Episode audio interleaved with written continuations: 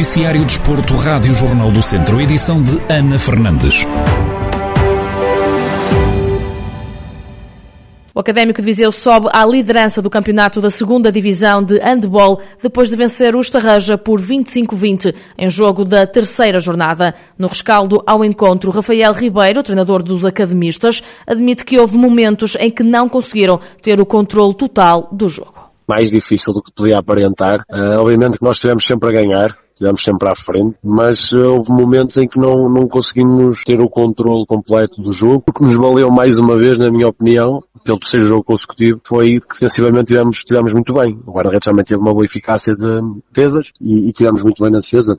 Só sofremos 20 gols, o que é bom para este nível, que é muito bom aliás. No ataque tivemos algumas dificuldades e poderíamos ter, poderíamos ter sido mais esclarecidos, não, não conseguimos e demos alguma moral e algum andamento ao adversário. O técnico do Académico de Viseu sublinha que a equipa ainda está longe da perfeição. Apesar de ainda estamos numa fase inicial da época e obviamente que está, está tudo muito longe de ser perfeito, eh, o que se retira mesmo daqui positivo aos três pontos, conseguimos ter ganho uma equipa difícil e, e estamos a, a, consolidar processos. E pronto, é o principal ponto positivo, um jogo difícil como eu perspectivava, mas, mas conseguimos ganhar e ganhamos bem, podíamos ter feito mais, mas o importante é que, é que ganhamos o jogo. Ouvimos Rafael Ribeiro, treinador do Académico de Viseu, que venceu a terceira jornada do campeonato da segunda divisão de handball frente ao Estarreja. Os academistas estão agora na liderança do campeonato, com nove pontos amealhados, apenas a um de diferença do Alavarium, que é segundo classificado. O Estarreja está na oitava posição,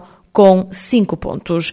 Ainda pelo handball, derrota caseira para a Academia de São Pedro do Sul frente ao Alavário por 26-23 em jogo da terceira jornada do campeonato da segunda divisão. A equipa liderada por Carlos Pires sofreu a primeira derrota da temporada dentro de portas, frente à formação de Aveiro. Anderson Silva foi quem mais marcou pelo emblema da academia. No total, apontou oito golos. No rescaldo, o treinador dos atletas de São Pedro do Sul defende que foi um jogo equilibrado, apesar do resultado. Nós tínhamos, obviamente, a, ambição e o objetivo de conseguir a vitória neste, neste jogo, mas o Alavário foi mais, foi mais forte. Não que, não que o jogo tenha sido desequilibrado de maneira nenhuma, portanto, nós até meio da, meio da segunda parte tivemos, inclusivamente, a ganhar por um. Pronto, depois houve ali uma série de, de alguns erros que, que cometemos, algumas precipitações e que, e que levaram a que o jogo o Alavarem voltasse a tomar o comando da, da partida e acabasse por, por ganhar. Carlos Pires lamentou ainda não terem conseguido brindar todos os adeptos presentes com uma vitória. Pena porque era, é, foi o primeiro jogo em casa, foi o retomar da, das competições em São Pedro após vários, uh, vários meses de paragem. Portanto, queríamos começar com, uh, com uma vitória, até porque estava uma boa moldura humana no, no pavilhão presente, os atletas da, da formação e familiares, e portanto gostaríamos de lhes ter podido oferecer uma, uma vitória. No entanto, não foi, não foi possível. O Alavário apresentou-se aqui forte, consciente, até uma, uma equipa também que já está uh, estruturada há muito, há muito tempo, portanto um conjunto que se conhece há muito tempo. Com esta derrota, a Academia de Handebol de São Pedro Sul cai agora para a quarta posição com sete pontos no campeonato da segunda divisão de handebol. A fechar, o Termas Hockey Clube perdeu na deslocação ao campo do Infante Sagres por 8-3 em jogo da segunda jornada do campeonato da segunda divisão. José Barreto, que visou na partida, e Tiago Ribeiro foram os autores dos únicos golos do Termas Hockey Clube. Dos visitados, Diogo Cardoso e Bernardo Marques visaram, Carlos Dias apontou três golos e Tomás Castanheira um. No total foram oito remates certeiros que deram os primeiros três pontos da época à equipa do Norte. No rescaldo à partida, o treinador do Termas, Pedro Ferreira, realça que o Infante foi mais eficaz na finalização.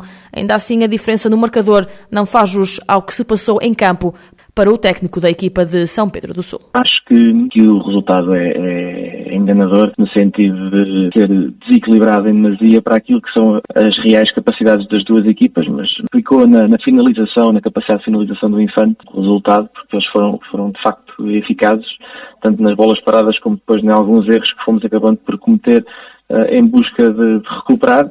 Não é fácil passar tanto, tanto tempo a jogar em inferioridade numérica Pedro Ferreira explica que desde o momento em que ficaram em inferioridade numérica, andaram a correr atrás do prejuízo. Primeira parte nós estivemos muito concentrados e muito coesos, acabando por, por sofrer apenas um golo num remate exterior. Acho que foi um jogo repartido e equilibrado com, com oportunidades de ambas as partes. No início da, da segunda parte as coisas uh, saíram do nosso controle, levando um azul logo nos primeiros 8 segundos com livre direto, sofrendo golo, uh, e logo um golo na bola seguinte. Perdemos um bocadinho o, o, o foco daquilo que era o plano que nós tínhamos traçado, uh, embora depois tenhamos recuperado mas eh, sempre que, que recuperávamos a dois golos, acabaríamos por ficar condicionados com menos um jogador e, e estando sempre a correr atrás do prejuízo. O Termas Hockey Clube segue sem nenhum ponto amealhado. Já a turma do Porto conquistou a primeira vitória da temporada, estando agora com três pontos no campeonato da segunda divisão.